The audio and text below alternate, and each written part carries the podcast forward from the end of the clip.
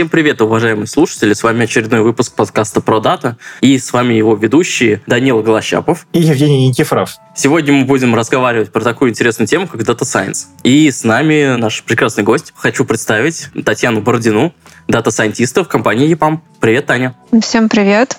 Рада присоединиться. Привет, Таня. Ну и у нас на сначала традиционный вопрос. А как ты пришла в Data Science? Почему ты вообще стала этим заниматься? Это было достаточно логично. Изначально мне, в принципе, нравилось заниматься данными. Люблю всякие такие, знаете, задачи на подумать, на поиск закономерности. Вот как-то это все с детства было. И потом я выбрала прикладную математику и информатику как направление продолжения обучения.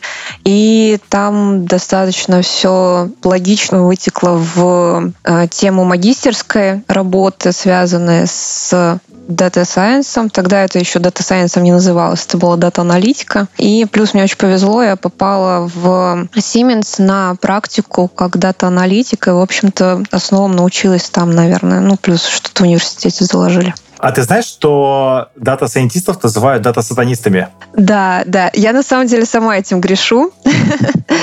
Э, поэтому для меня это совершенно не обидно. Даже наоборот, есть в этом какая-то магия. И придание какой-то ауры интереса и магии тому, чем я занимаюсь, но я знаю, что есть ребята, которые на это обижаются, поэтому, наверное, все-таки стоит осторожнее с этим быть. А почему вас так называют, как ты думаешь? Я думаю, здесь просто созвучие, ни, никакой смысл конкретно в это не вкладывается. Ну, по крайней мере, мне так кажется. Не знаю конкретной истории за появлением. А ты можешь немножко рассказать, в принципе, кто такой дата-сайентист, а, чем он занимается в целом?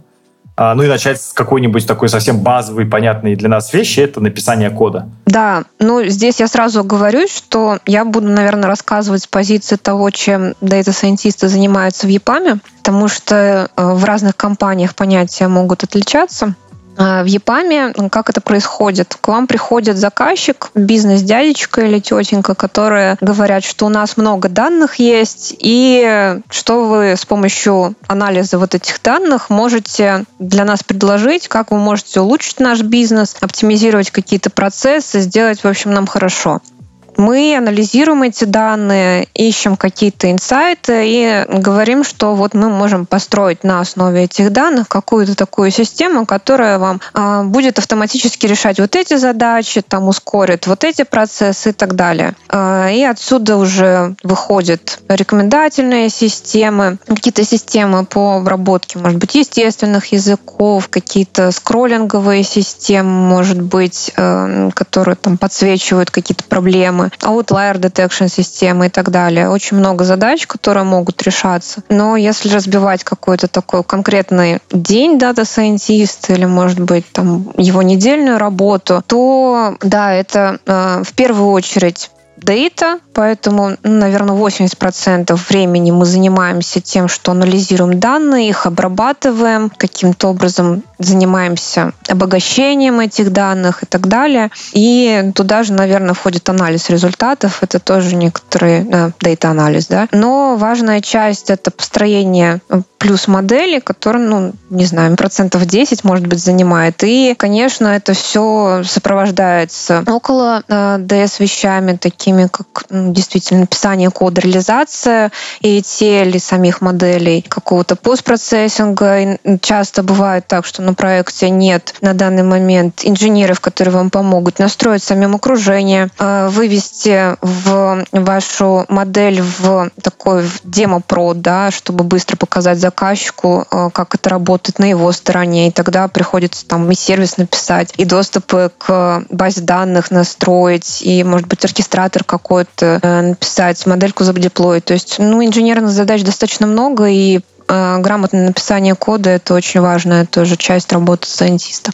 У меня такой вот вопрос, касающийся, соответственно, практик. А, то есть ты говоришь, хорошо, вы пишете код, дата-сайентисты, да, и, соответственно, занимаетесь его улучшением и так далее, доводите его до продакшена, все прекрасно. Вот. Потом, соответственно, люди смотрят и такие, М, модельки — это набор из кучи ифов с кучами параметров и так далее, в который написано в одно полотнище и так далее. Мы, как дата-инженеры, сталкиваемся с кодом на уровне того, что нам нужно и код ревьюить, да, и, соответственно, писать какие-то engineering excellence и так далее. Но вот интересный вопрос с точки зрения Data Science. В вашем коде, да, есть какие-то практики, которые приняты для Data Science специфичные, или же все то, что распространяется для Python девелоперов, оно распространяется и для вас? По большей части распространяется, да. Тут сразу нужно объясниться, наверное, или попробовать оправдаться. К сожалению, да, бывает такое, что э, дата-инженерам или софтвер-инженерам проходит по наследству какой-то, как они называют это, мусорный Jupyter ноутбук с кучей кода, может быть, не очень структурированного, понятно, что не покрытого тестами. Это может происходить, потому что мы действуем в ограниченных времени рамках, и нужно достаточно быстро построить какое-то базовое решение, чтобы показать э, заказчику, что вот это работает, вот это вот э, мы можем для вас сделать, и заказчик бывает, что действительно действительно торопит вас. А, к сожалению, а, такие ситуации нередки тоже на проектах, но мы всегда стараемся все-таки наш код передавать в удобоваримом виде. Чаще всего мы пытаемся реализовать эм, его в виде так называемого Sklearn API. Это значит, что мы придерживаемся определенных абстракций, реализуем какие-то базовые классы, у которых есть метод, там, грубо говоря, fit predict, стараемся покрывать это тестами. В Data Science тоже есть такое понятие, как тест теста. Понятно, что начиная с каких-то стандартных там юнит-тестов, которые покрывают просто базовую функциональность, и каких-то sanity checks, и заканчивая тестами, которые просто проверяют, что ваша модель не деградирует в перформансе при изменении какой-то логики в коде. Ну, обычно это фиксируется какой-то референсный датасет, для него фиксируется значение метрики определенной, э, ну, либо определенный output, и с ним сравнивается. Если это не детерминированная модель, там тоже свои методы существуют, по которым можно эти тесты проводить, либо с каким-то эпсилон сравнивать, либо в лучшем случае это считать несколько предикшенов э, и потом там строить либо доверительные интервалы, либо сравнивать средние. Ну вот как-то так. То есть, э, в принципе, мы стараемся, когда к нам приходят студенты, ну, либо новые дата-сайентисты, мы всегда стараемся их учить и практикам Solid, и программированию в целом, и принципам ООП, и чтобы они вот как-то избегали таких код Smells в своих ноутбуках. В общем, как-то стараемся за этим следить. Правда, не всегда получается. Но если бы за этим следите, и если вот получение этого мусорного ноутбука, да, это некий артефакт того, что не хватает времени, если честно, все равно непонятно, потому что времени не хватает у всех и всегда, но почему получается именно так, что именно вот именно Jupyter ноутбук именно в таком виде, который очень сложно поддерживать и сложно как-то транслировать. Такого не происходит у дата-инженеров, ну или я об этом не слышал, может быть, я стараюсь игнорировать эту проблему. Почему это регулярно происходит у сайентистов? Ну, регулярно ты тут, наверное, преувеличиваешь немножко. Мы работаем все-таки, повторюсь, с большим количеством данных. 80% работы — это не что-то детерминированное, это не какой-то конкретный алгоритм, который нужно реализовать. Мы экспериментируем, мы что-то пробуем, и Jupyter ноутбук как инструмент для этого это идеальное решение в плане того, что ты ну, загрузил данные один раз, он их тебе закэшировал, там они э, лежат у тебя в памяти, и дальше ты пробуешь разные вещи, что-то получилось, ты это зафиксировал, пошел дальше, получил какие-то инсайты, попробовал вот это. И это вот именно инструменты для экспериментов, когда ты не знаешь, к чему еще... У тебя есть какая-то интуиция, к чему может эксперимент привести, но заранее на 100% ты не уверен. Тебе нужно попробовать сразу несколько. Для меня это некоторая такая оптимизация в прог, да, в плане того, что ты не уверен, что это вообще даст тебе какой-то хоть маломальски хороший результат, а ты уже сидишь и реализуешь для этого какие-то там классы, инкапсулируешь эту функцию и просто тратишь время, которое мог бы потратить на то, чтобы получить что-то, ты что ты можешь показать заказчику. Понятное дело, да, что все-таки наша профессия немножко отличается в этом плане. Но как только мы получили что-то, что мы готовы выводить в прод, чем мы готовы там, работать дальше, улучшать, э, конечно, мы приводим это в порядок, мы приводим это в то состояние, в котором можно повторять этот эксперимент, в котором этот код можно будет повторить, этот эксперимент можно будет повторить. И сейчас уже, в принципе, когда мы заходим на проекты к заказчику. У заказчиков повышается вот эта культура понимания того, что можно требовать и на что стоит потратить время и усилия. И мы в последнее время все-таки чаще можем убедить заказчика в том, что стоит потратить время на то, чтобы сделать хороший environment, настроить э, нормальный пайплайн, нормально настроить версионирование экспериментов, просто потому что с этим проще будет потом работать, и это проще потом будет выводить в продакшн. И сейчас, да, мы уже приходим к тому, что большинство заказчиков готовы выделять нам время на то, чтобы мы все это организовали хорошим, правильным образом. Ну, это, если я правильно понимаю, ты говоришь сейчас про MLOps, да, и, соответственно, вот процесс, который развивается. Это связанные вещи на самом деле, потому что, грубо говоря, когда ты настраиваешь MLflow эксперимент, для того, чтобы он был повторим, у тебя должна быть какая-то фиксированная кодовая база. Это не может быть просто какой-то Jupyter ноутбук, который ты передал. Это, скорее всего, все-таки питоновский скрипт. Еще понятно, что это не какое-то полотно, просто потому что тебе самому сложно будет потом отдебажить вот это все. Ты все равно это реализуешь так, чтобы тебе было самому с этим комфортно работать в дальнейшем. Это очень связанные вещи, и это хорошо, что мы приходим к этому пониманию. А я вот зацепился за фразу такую, что Data Science — это на самом деле тоже про дейта, и вот мне на самом деле интересно, а почему? Ну, то есть, кто мешает взять не там уже большие какие-то куски данных, да, а там какие-то, может быть, более компактные, начать извлекать, собственно, данные из них? Почему бы, собственно, и нет? Что этому мешает? И в целом предлагаю порассуждать на тему, а почему Data Science стал таким, скажем так, популярным востребованным именно в момент взрыва а, интереса непосредственно к бигдейта технологиям и бигдейта стеку? Отвечая на первый вопрос, да, что мешает? Есть некоторые статистические понятия, да, как распределение данных, например. Когда мы работаем э, с каким-то куском данных, нам важно, чтобы вот это распределение, некоторые свойства данных, с которым мы работаем на подвыборке, если мы хотим кусок данных взять, да, они сохраняли те свойства, э, которые имеет общий массив данных. Иначе мы будем предсказывать что-то непонятное и неправильное, и мы просто будем обманывать сами себя, потому что мы что-то построим, э, у нас получится какая-то модель, мы даже какие-то метрики посчитаем, будем уверены, что все будет хорошо, потом выходим в прот, и окажется, что вот в этом куске данных был какой-то скос, который мы не учли, мы просто не поняли этого. Поэтому, да, чтобы работать с данными, во-первых, нужно понимать вот эти все моменты. Нужно понимать, как из огромного массива данных правильно выбрать репрезентативный кусок данных. И этим мы действительно занимаемся. Мы, понятное дело, что не сразу э, загружаем терабайты данных, мы стараемся выбрать какой-то репрезентативный кусок данных, но тем не менее для некоторых моделей есть некоторые ограничения по тому, с какого объема данных они э, могут вам выдавать что-то э, адекватное. То есть если мы говорим, например, про глубокое обучение, ну нельзя на 100 сэмплах просто обучить хорошую модель. Так не работает. Ну и второе ограничение это не по работе с данными, да, уже по каким-то э, вычислительным ресурсам или машинкам, это есть ограничения со стороны заказчика просто не всегда тебе готовы дать нормальные данные, нормальные объемы данных, и тем более не всегда готовы они работать с какими-то нотациями. Это тоже очень дорогой процесс, поэтому обычно приходит заказчик и говорит, сделай мне там на одной картинке там стопроцентную стопроцентную accuracy систему, и тебе приходится объяснять, что вот не так это все работает, и придется потратить время и деньги на то, чтобы там разметить эти данные, например, определенное количество. И еще вот эти данные я сам тебе выберу, потому что ты можешь насэмплить неправильно правильно. Я просто э, хотела перейти ко второму вопросу. Если есть комментарии по первому, давай я постараюсь ответить. Первым, наверное, перекликающаяся фраза, которая здесь должна быть вставлена, да, это то, что Data Science вот в вот этом блоке очень сильно перекликается с Data QA. Просто потому, что у Data QA э, есть задача выделения репрезентативного слоя данных для того, чтобы, соответственно, проверить, что, условно говоря, трансформации все верны, весь end-to-end flow э, верен и так далее. И как раз-таки вот это вот получение репрезентативного репрезентативной выборки, а, оно вот здесь очень сильно перекликается для э, нужд Data Science и Data QA. Наверное, на многих проектах это может быть переиспользовано.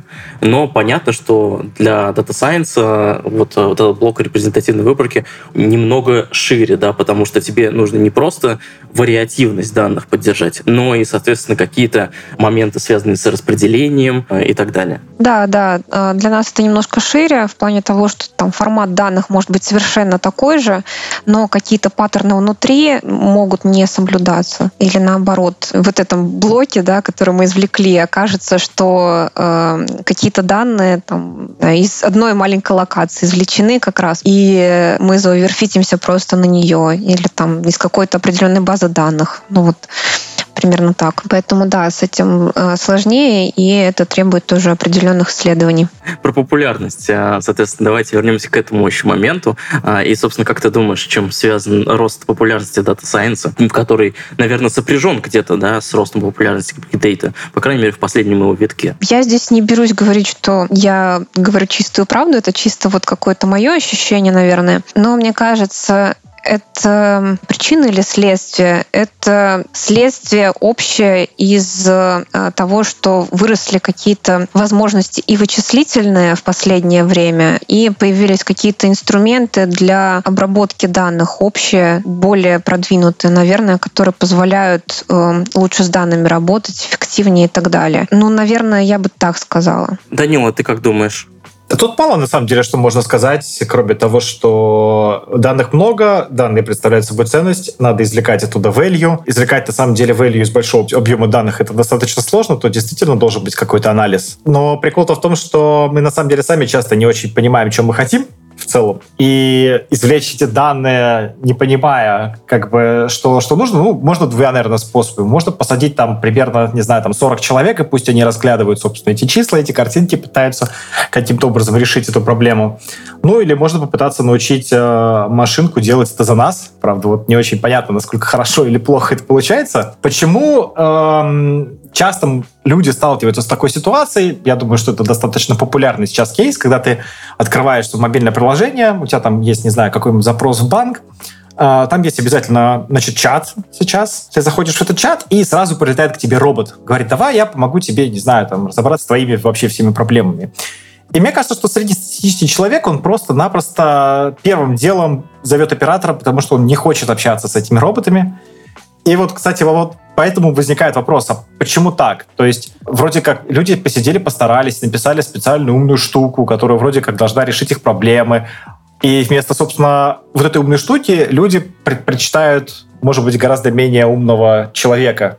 Почему происходит такой шовинизм? Ну, во-первых, наверное, стоит сказать, что мы еще не на пике, наверное, работы Data Science модели, не на пике того, что может предложить это направление. Сейчас мы не можем создать в большинстве своем, но это было бы странно, это вызывает какие-то такие подозрения уже у тебя, как у специалиста, если ты получил 100% там, какую-то метрику, то ты больше будешь подозревать, что где-то лик допустил, чем что у тебя идеальная модель. Так не бывает пока что. Вот, поэтому, да, всегда есть вероятность ошибки, все это понимают, где-то больше, где-то меньше. Понятно, что плюс к работе модели еще обычно встраивается какой-то эвристический слой с бизнес-правилами, программе, поверх которой добавляет этой модели вес, исправляет какие-то э, моменты. И в этом виде уже модель может работать как действительно хороший помощник, э, но не во всех случаях. Э, как раз с какими-то там, наверное, чат-ботами это наиболее ярко видно, поскольку с обработкой естественных языков, наверное, больше всего проблем сейчас, больше всего задач, которые еще стоит решить на определенном уровне точности. Ну, наверное, еще потому что менталитет у нас такой, э, что нам кажется, что человек нам еще там посочувствует быстрее, как-то решит наши проблемы, что, наверное, не так. Люди к этому, может быть, еще не до конца привыкли, но и я понимаю, откуда берется недоверие. Какие-то задачи я решаю с помощью вот этих чат-ботов, и мне удобнее, что мне быстро ответили. Я там по цепочке каких-то вопросов стандартных быстро перешла к ссылке, которую мне нужно, и мне не нужно там сидеть и минуту слушать мелодию, пока мне ответит оператор оператор. А, но какие-то вопросы действительно просто не может обработать чат-бот. Я понимаю, что да, система несовершенна, но стоит дать ей шанс. Ну, то есть это примерно как с э, огурцами. То есть ты приходишь в магазин, видишь, что там продается вот эта вот банка с огурцами солеными, и, в принципе, у тебя эти огурцы всегда есть дома, но когда ты приходишь к бабушке, она все равно даст тебе огурцы, потому что она своими руками это сделала, и тебе это, ну, как бы приятнее должно быть. Ну, э, если ты отсылаешься к тому, что я как дата-сайентист проще к этому отношусь, ну, я бы так и не сказала на самом деле. От того, что я понимаю, как это работает, ты знаешь, э, может быть, наоборот, обратная сторона, что от того, что я понимаю, как это работает, я знаю, какие могут быть проблемы и уязвимости потенциальные, и в некоторых моментах, наверное, наоборот, может это привести к тому, что я сижу иногда и смотрю там на какие-нибудь рекомендательные системы на некоторых сайтах и думаю, ну, я бы, наверное, сама лучше же сделала бы. Нет, это просто больше человеческий фактор, мне кажется. Просто мы к такому не привыкли. Что-то новое для нас, а всегда что-то новое, оно вызывает опасения. Это как выход из зоны комфорта. У меня тут есть такое определенное мнение по этому поводу. А, собственно, есть подозрение, что те вещи, которые нам не то что не сильно нужны, но которые требуют быстрого, простого решения, что-то типа а, найти что-то, справку по какому-нибудь банку. Да, мы доверяем автоматике очень просто. То есть мы вбиваем, условно говоря, какой-нибудь поисковик, он нам выдает ранжированный список, все здорово, справка из банка — это то, что мы искали. Когда мы говорим про чат консультантов, да, то, соответственно, мы тоже можем получить такую информацию, если нам, условно говоря, нужно узнать информацию по ипотеке. Он тебе выкатит, все здорово, все замечательно. Но когда мы говорим о том, что нам действительно нужно обратиться к некоторой системе, то есть у нас есть какая-то нужда, которая, скорее всего, не поддается алгоритмике, то включается то понимание, что э, чат-бот — это, условно говоря, программа с заложенными бизнес-рулами. Э, а нам нужно выйти за пределы этих бизнес-рулов и сделать что-то не алгоритмизированное. То есть, возможно, как-то их смиксовать, возможно, где-то обойти, потому что, соответственно, это просто запрещено, честно говоря. И мы полагаем на то, что нам сейчас смогут помочь, подсказать и так далее. И, соответственно, вот эти вот моменты того, что текущие системы особенно чат-боты, рекомендательные такие системы, они редко учатся на таких негативных сценариях, когда человеку дают прям заведомо неправильные ответы. Тут очень хороший пример в случае, когда нам нужна прям какая-то четкая инструкция, рекомендация. То есть ты открываешь Google, ты спрашиваешь его, не знаю, там, как приготовить какой-нибудь пирог, у тебя вываливается рецепт, у тебя нет никакого отторжения, для этого это кажется абсолютно нормальным естественным. В этом смысле тебе все равно, кто тебе, кто тебе написал и кто тебе дал такую информацию. Но совсем другое ощущение возникает, когда, например, тебе звонит кто-нибудь, там, банк, например, или еще что-нибудь в этом роде, и с тобой начинает разговаривать. Причем он разговаривает вроде как человеческим языком, не обязательно какие-то формализмы, какая-то канцелярщина, да, то есть с тобой будет говорить абсолютно нормальным понятным вроде языком, без каких-то там сложных акцентов и всякое такое. И будет очевидно, что вот это вот что-то, оно притворяется человеком, хотя человеком не является. И вот мне кажется, что в этот момент человек проваливается в вот эту вот долину ужасов, в некий экзистенциальный кризис, да, и мы начинаем вспоминать вот это вот самое странное а, ощущение которым, возможно, вот там какие-нибудь в средневековье там бабушки пугали друг друга, когда с тобой начинает разговаривать шкаф или там с тобой начинает разговаривать, я не знаю, там холодильник, и тебе кажется это настолько неестественным, что не хочется до самом деле беседу-то в таком ключе продолжать. Интересная позиция. Не то чтобы я не думала об этом. А есть, как же она называлась? По-моему, «Лезвие бритвы» есть книга, а, в которой, ну, интересно достаточно описано о том, что большинство наших пристрастий, каких-то мироощущений, оно может объясниться какими-то фундаментальными вещами, заложенными там на этапе формирования человека из каких-то природных особенностей, того, что лучше было для человека в рамках выживания или там что для него непривычно. Это, наверное, да, в этом плане интересный момент. Стоит об этом подумать. Может быть и так, может быть действительно как-то на природной базе э, тяжело это воспринимается, но мне кажется, это просто вот, ну знаешь, такой консерватизм в любом случае. Когда тебе вроде как и так хорошо, вот так работало, ты понимал, что это тебе даст результат, который ты ожидаешь, а тут тебе нужно к чему-то новому привыкать. А зачем, если вот, вот так же было? Но это знаешь, как вот, не знаю, когда появились э, Сбербанк онлайн, там какой-нибудь без рекламы тут, но как пример, бабушки до сих пор там ходят со сберкнижками, платят через банк, отстаивают эту огромную очередь, потому что они не доверяют вот этому, хотя это ну, достаточно удобно. Их тоже можно понять, но вот мне кажется, это такая же ступенька, через которую нужно переступить, чтобы понять, что в конечном итоге это приведет к тому, чтобы тебе было удобнее и комфортней. А такой вопрос, а вообще проблема ли это, этот консерватизм людей? То есть не, не принятие каких-то вероятностных моделей как таковое, вот просто это вырождается в то, что люди не до конца не так хорошо адаптируют Data Science и то, что делают, соответственно, дата-сайентисты, как могли бы. Мне кажется, это, возможно, проблема прозрачности того, как это работает. И мы сталкиваемся часто с этой проблемой на проектах, когда заказчик просто не понимает, почему он должен эту модель доверять вообще, если с его точки зрения это какая-то магия. И мы стараемся а, обосновать, почему вот эта модель отработала тем или иным способом, и есть такое уже большое достаточно направление, как Model Interpretability, а, когда мы стараемся извлечь какие-то важность фичи, объяснить, почему вот для этого конкретного примера, например, модель приняла вот такое решение, а не другое, и на основе чего. И это тоже а, важная часть работы Data Scientist, кстати говоря, уже на данный момент. Это развивающаяся область тоже, поэтому я думаю, что когда мы сделаем этот процесс прозрачнее, и людям будет наверное, чуть-чуть понятнее, почему вот это работает так и на основе чего, им будет проще этому доверять. А вот интересно, ты затронула момент объяснения заказчику, ну или там на самом деле кому угодно, почему оно работает так, а не иначе.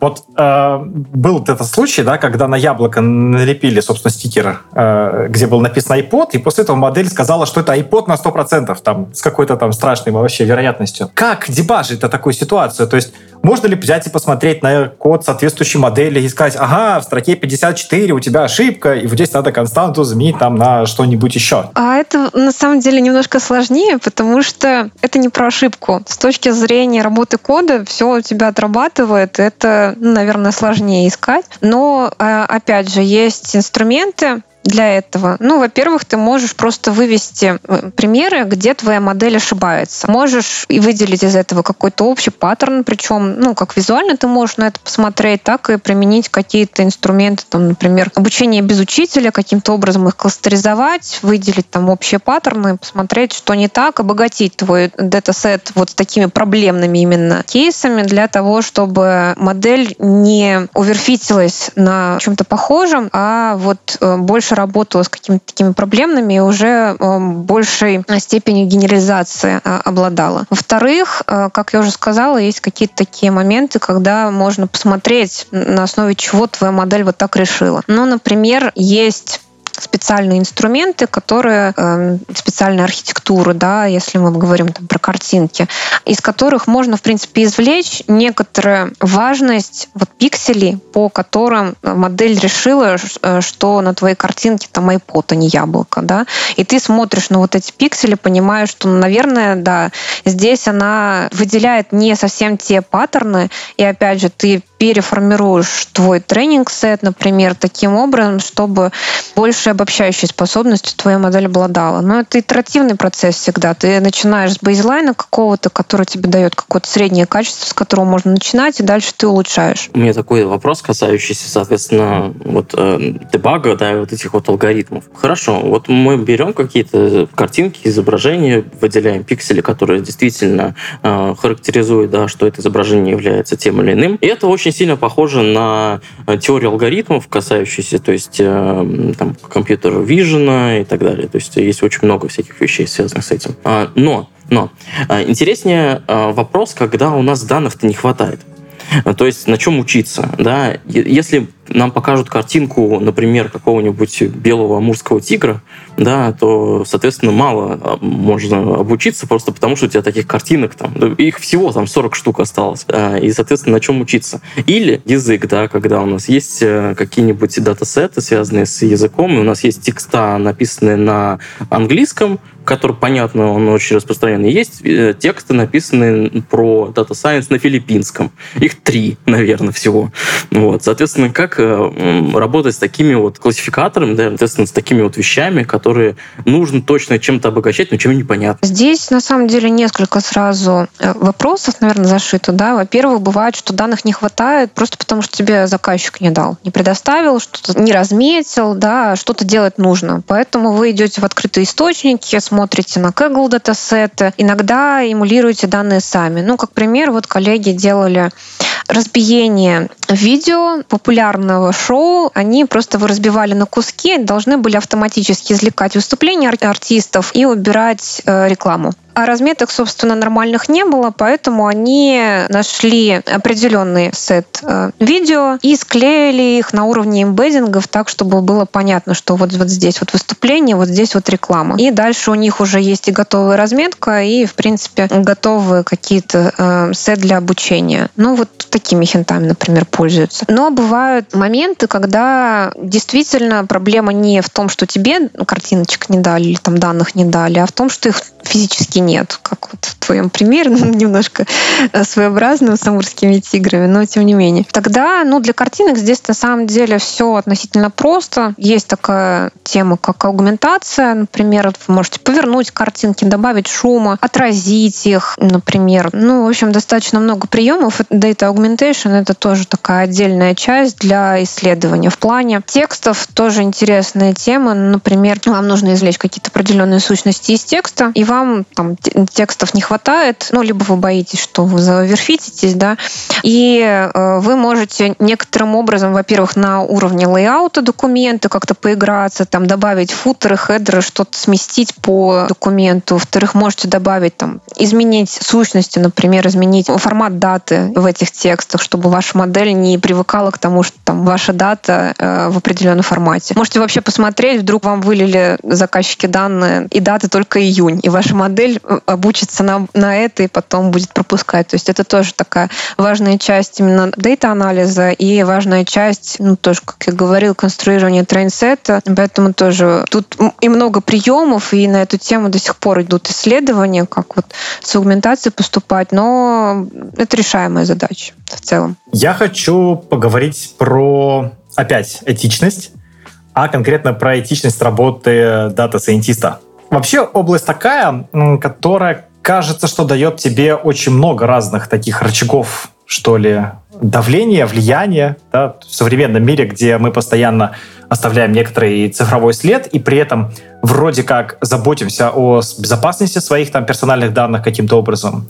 И вот в это вот все выходят мощные алгоритмы, которые с помощью сложных моделей, которые сложно, возможно, как-то интерпретировать, они позволяют, например, там, из некоторого такого шума а, найти как конкретного человека, расписать, возможно, его какие-то там, не знаю, привычки с тем, чтобы давать ему таргетированную рекламу или, может быть, использовать его там какие-то слабости для продвижения каких-то своих интересов. И понятно, что в целом это такая обоюдоострая, что ли, вещь, да, то есть, э, с одной стороны, это можно использовать во благо, а с другой стороны, достаточно легко придумать ситуацию, когда это можно использовать во вред. Для использования нам нужны инженеры, которые, собственно, могут позволить себе такое делать. И вот мой вопрос на самом деле заключается в том, а бывало ли так, что какая-то область решения какой-то проблемы тебе лично кажется неэтичной, там, распознавание лиц, например, да, и ты отказывалась от соответствующих проектов или был какой-то, может быть, ротейшн или что? Как происходят такие вещи? Согласуются ли они с тобой? Я хочу сказать, что, в принципе, твой ассаймент на проект в ЕПАМе, э, он оговаривается с тобой, то есть это не строго какой-то приказ, что тебя вот закидывают, теперь ты тут работаешь, и понятно, что это согласуется не только с твоими моральными убеждениями, но и вообще твоим желанием развиваться а, и работать в определенной области. Это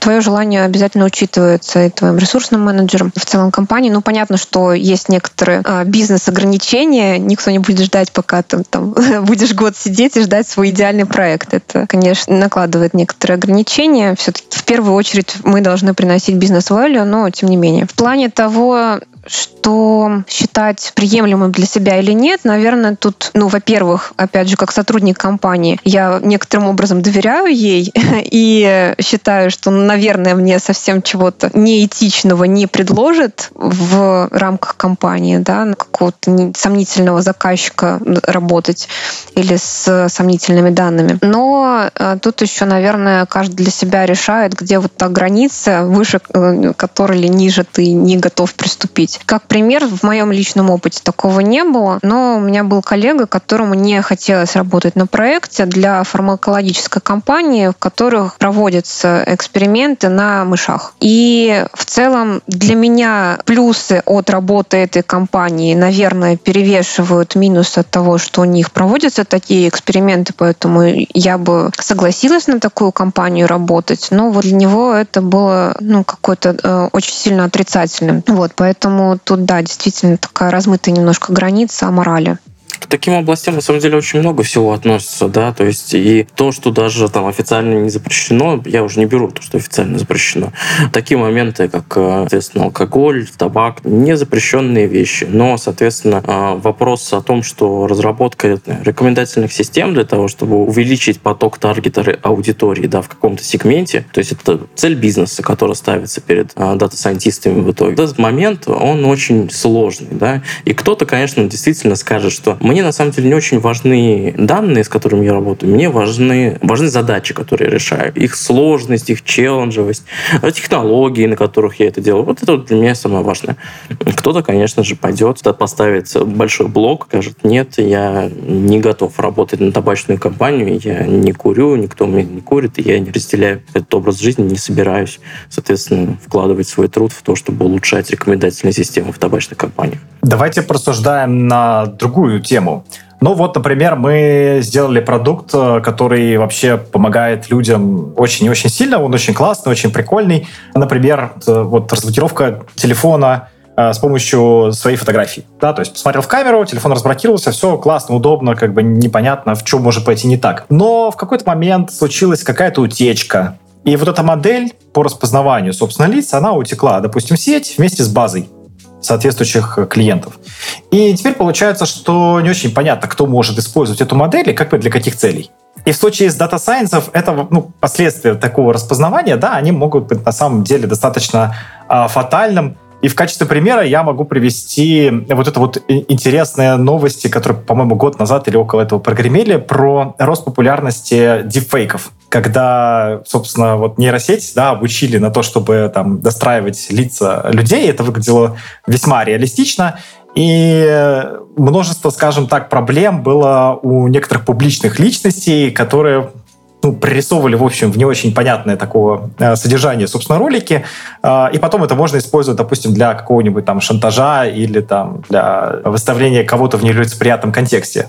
Насколько вообще такая ситуация реальна? Насколько мы можем использовать соответствующие модели? Да, во-первых, тоже опять отсылочка к тому, что Data Science — это в первую очередь про data. А И когда мы разрабатываем ту или иную модель, мы э, разрабатываем ее для конкретных данных, для конкретного домена да, в бизнесе и так далее. Поэтому по поводу того, что мы обученную модель, разработанную для определенных данных, берем и применяем к совсем другим данным, скорее всего, ну, это как-то отработает, но не очень хорошо. Если не заадаптирована эта модель, не зафантюнена, не учтены какие-то особенности вот этих вот новых данных, да, поэтому я говорю, что мы 80 80% времени работаем именно с данными, анализируем именно данные, потому что невозможно построить хорошую модель, если ты не учитываешь особенности, во-первых, их, а во-вторых, э, не учитываешь тот домен, в котором ты работаешь. Всегда мы стараемся понять, для чего эта модель, как устроены физические или бизнес-процессы, которые стоят за вот этими данными, потому что без этого трудно э, построить что-то хорошее, и вы даже не поймете, что вы получили чушь на выходе. Там, если не знать, что это температура, если не знать, что, например, что это какой-то конкретный физический процесс, то можно получить там какую-нибудь минусовую температуру в духовке, э, получить какой-нибудь там МСЕ определенный, да, и радоваться жизни, при этом забив на то, что тут какая-то физика должна была за этим стоять. Ну, мы стараемся работать не так, мы все-таки профессионалы, мы в первую очередь изучаем конкретные домены, очень много консультируемся с доменными экспертами на стороне Э, заказчика. Бывает так, что там, приведу пример из своей практики. Я работала над рекомендательными системами для крупного ритейла, и мы сначала построили какую-то модель и быстро получили достаточно хорошие метрики. В общем, все хорошо, замечательно, но потом мы стали дальше анализировать. У нас оказалось, что у нас часто в рекомендациях проскакивают определенные типы каких-то товаров. Потом оказалось, что на самом деле это некоторые такие дами товары, которые для удобства были включены заказчиком на самом самом деле они, их нет смысла выносить в рекомендации. И пока ты с доменным экспертом вот это вот не обсудишь, ты будешь радоваться своим хорошим скорам. И вот это важно понимать, поэтому я бы не сказала, что так просто взять какую-то предобученную модель и сразу использовать для своих каких-то преступных целей. Но понятно, что небольшой риск, конечно, всегда есть, но я боюсь, что это не только с Data Science, это про любой инструмент. Мы тут немножко жути нагнали. Давайте мы э, с, другой стороны зайдем и посмотрим на те области, где сейчас э, Data Science не просто меняет вообще полностью расклад, а делает то, на что было не способна область многие десятки лет. И посмотрим на биоинформатику. Сейчас все чаще и чаще развивается, соответственно, биоинформатика, делаются эксперименты, которые были раньше невозможны, делаются, соответственно, новые открытия исследования, об этом много всего пишется и изучается. Если я правильно понимаю, то результат текущей работы вот над теми же самыми вакцинами ковида — это во многом вклад дата-сайентистов, потому как, соответственно, проведено большое количество экспериментов, а, экспериментов с данными, и это просто было бы невозможно. Но, соответственно, у меня здесь такой вопрос. Биоинформатика — это прекрасный пример. А, но есть ли такие области, в которых сейчас еще, может быть, нету машинного обучения, или оно, может быть, не так сильно распространено, но где машинное обучение может резко поменять текущий уклад жизни? Интересный вопрос. Я бы не была в ответе на нем очень категорично. Мне кажется, что практически в любой области Data Science в определенный момент сможет внести свою определенную лепту, как-то помочь. В той же медицине, например, где сейчас во многих клиниках, особенно в России, сидят и вручную как-то пролистывают картиночки, смотрят какие-то показатели, вручную переписывают вот эти показатели с одного монитора на другой, там визуально пытаются что-то найти. То же время мы можем уже сейчас с какой-то степенью точности классифицировать там, изображение органов э, по степени разрушения, по степени распространения болезни, например. Мы можем детектировать на изображениях опухоль, мы можем автоматически совмещать изображения с разных модальностей. И вот это все, понятно, что это не стопроцентное качество, но оно явно может улучшить и ускорить работу э, медиков, даже как в качестве качестве скроллинг-системы, когда будет подсвечено несколько из там, тонны да, изображений или какими-то э, алертами просто выскакивать, что вот, вот здесь, возможно, проблема. Это уже, я думаю, что сильно упростит жизнь и поможет э, на каких-то более ранних, возможно, этапах заподозрить развитие какой-то болезни, просто потому что иногда вот такие машинное зрение оно работает лучше даже, чем зрение человека. Я думаю, что да, это один из хороших примеров.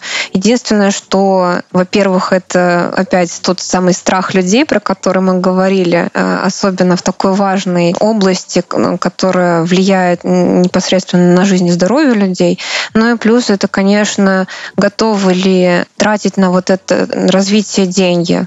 Потому что медицина у нас сейчас, боюсь, что не, не готова к таким новшествам, не, не готова к тому, чтобы там покупать такие какие-то ПО с искусственным интеллектом. Но может быть, рано или поздно мы к этому придем. Опять же, в обработке естественных языков мы уже достигли большого прогресса, и с помощью э, вот этих инструментов можно решать огромную массу задач. Это и машинный перевод. Им уже пользуются, но он, тем не менее, не идеален, и он улучшается. И я надеюсь, что мы придем к тому времени, когда действительно там будет какой-то там наушник, который тебе какие-то базово будет переводить сразу там автоматически. Можно будет там путешествовать без границ, грубо говоря плане э, распознавания образов очень много приложений в совершенно разных областях есть, да. Э, ну и э, такой спорный момент с автопилотами. Мне кажется, что тем не менее где-то они уже применяются довольно успешно, ну как минимум в тех местах, где там человеку просто недоступно и опасно находиться. Потом, да, это можно, мне кажется, заменить на каких-то профессиях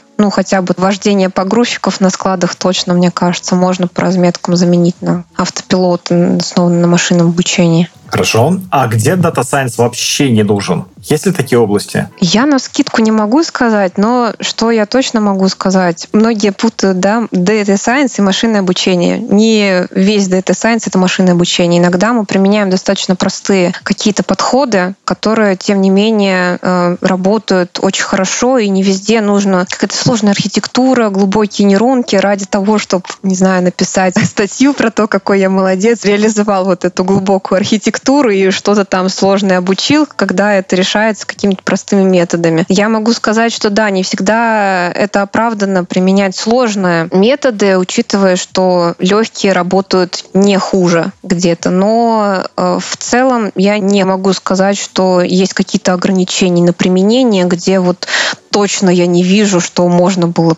что-то сделать. Наверное, опять же, в какой-то момент произойдет что-то, какое-то изобретение, которое позволит Data Science моделям да, работать в разы лучше, чем вот те э, простые подходы, которые сейчас э, сравнимы с э, тем, что мы имеем. Там пару десятков лет назад никто не говорил о глубоком обучении, потому что просто не умели нормально обучать модели. И это стало работать повсеместно не так давно. Не так давно появился там, допустим, архитектура такая, как BERT, возможно, слышали, которая позволила решать намного лучше очень интересные задачи с точки зрения обработки естественных языков. И теперь эта архитектура применяется ну, во многих приложениях. Я думаю, что есть такая, кстати, область, которая, в принципе, сейчас пока ну, сложно представить, что туда Data Science очень быстро войдет.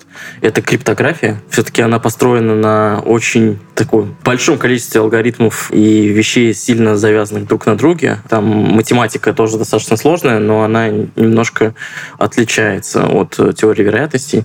Хотя она, конечно, тоже используется. Но, соответственно, пока под вопросом. Я собеседовала кандидата, который уверял, что разработал какой-то алгоритм и предсказывал что-то вот как раз для построения фундейшена для майнинга криптовалюты. Поэтому понятно, что э, кажется, что слишком много факторов, да, которые сложно учесть пока э, это не дает, может быть, хороших результатов.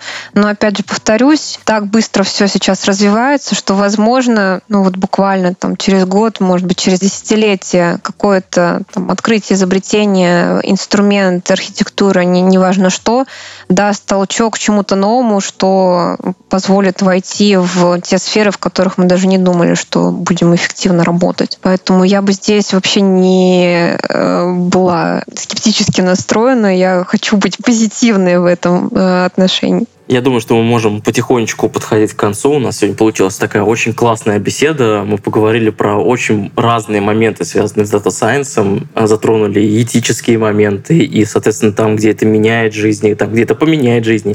Но, соответственно, мы не затронули сейчас одну тему, которая важна большому количеству слушателей. Многие начинают только работать в Science. И, Таня, можешь э, какие-то рекомендации дать молодым специалистам, на что им стоит обратить внимание, а, как, может быть, стоит входить вот в этот процесс познания? Эм, в целом, всегда мы хотим видеть некоторую базу все-таки математическую у начинающих дата-сайентистов, потому что, на мой взгляд, важно понимать, что стоит а, под капотом у моделей, чтобы правильно их использовать, чтобы правильно конструировать данные, чтобы правильно подбирать параметры и так далее и тому подобное. Очень много аспектов, в которых это нужно. Я не говорю, что это ограничивает тех, кто не имеет э, базового математического образования, но стоит хотя бы несколько курсов, например, по статистике на степике пройти, почитать про теорию оптимизации, про какие-то базовые понятия, про там, сходимость рядов, например, дифференцирование функции, условную оптимизацию, вот такие моменты. Это, в принципе, можно самим нагнать. Плюс, конечно, стоит как-то структурировать свои знания о Data Science, о моделях, которые применяются, о классе моделей.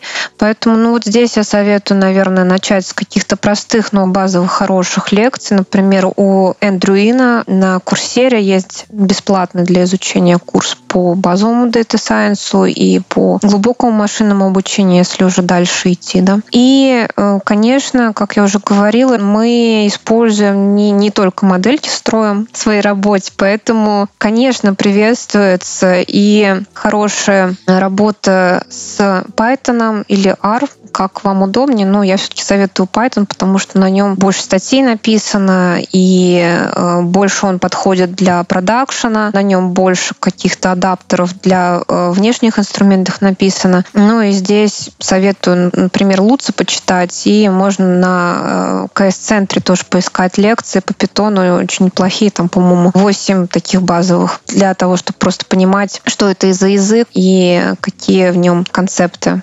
содержатся. И, конечно, всегда плюсом дополнительный какой-то э, и MLOps опыт, и опыт в Big Data, поэтому если вот получится э, с этим еще поработать, то, конечно, это большой плюс. Все нарабатывается с опытом, конечно, поэтому э, Kaggle, например, очень хорошая платформа для того, чтобы просто набить руку на обработке разных датасетов, разных задач, пониманию того, как вот к задачам подходить, что такое data leak и, это вас очень хорошо научит, особенно когда открывают там private датасеты, вы понимаете, что получили намного меньший score, чем ожидали. Просто потому, что где-то leak допустили, вот это очень бьет по рукам и э, учит правильно э, данные менеджить. И, наверное, важная часть, про которую мы сегодня, к сожалению, не успели поговорить, это софт-скиллы. В работе дата-сайентиста, но особенно в EPAM, довольно часто нужно презентовать свою работу, уметь и уметь разговаривать с заказчиком, объяснять свою точку зрения, иногда немножко так проталкивать свою точку зрения, да, объяснять, почему вот эта модель хорошая, вот эта плохая, почему вот этот подход хороший, а вот этот плохой, объяснять, почему стоит доверять твоей модели. И софт-скиллы стоит э, каким-то образом, особенно presentation скиллы, да, стоит в этом попрактиковаться. Ну, вот здесь, к сожалению, каких-то конкретных платформ, наверное, или курсов не смогу назвать, но я думаю, что можно просто самим ну, какой-то таймер попробовать там с презентацией, записывать и слушать, что вы говорите. Это вот со стороны, по крайней мере, будет понятно, какие грехи есть, чтобы над ними поработать. Плюс английский, конечно, потому что без этого никуда. Ну, с английским тут не буду ничего советовать, наверное. Я здесь не эксперт, но а, просто упомяну как важную часть работы. Ой, спасибо за такой подобный список, это было очень полезно. Ну и в целом спасибо за то, что пришла к нам. Это было очень интересно, а, это было очень круто. Да, спасибо, что позвали. Было приятно поболтать. Итак, с вами был подкаст про дата и также его ведущие Данила Голощапов и Евгений Никифоров. Всем спасибо. Всем пока.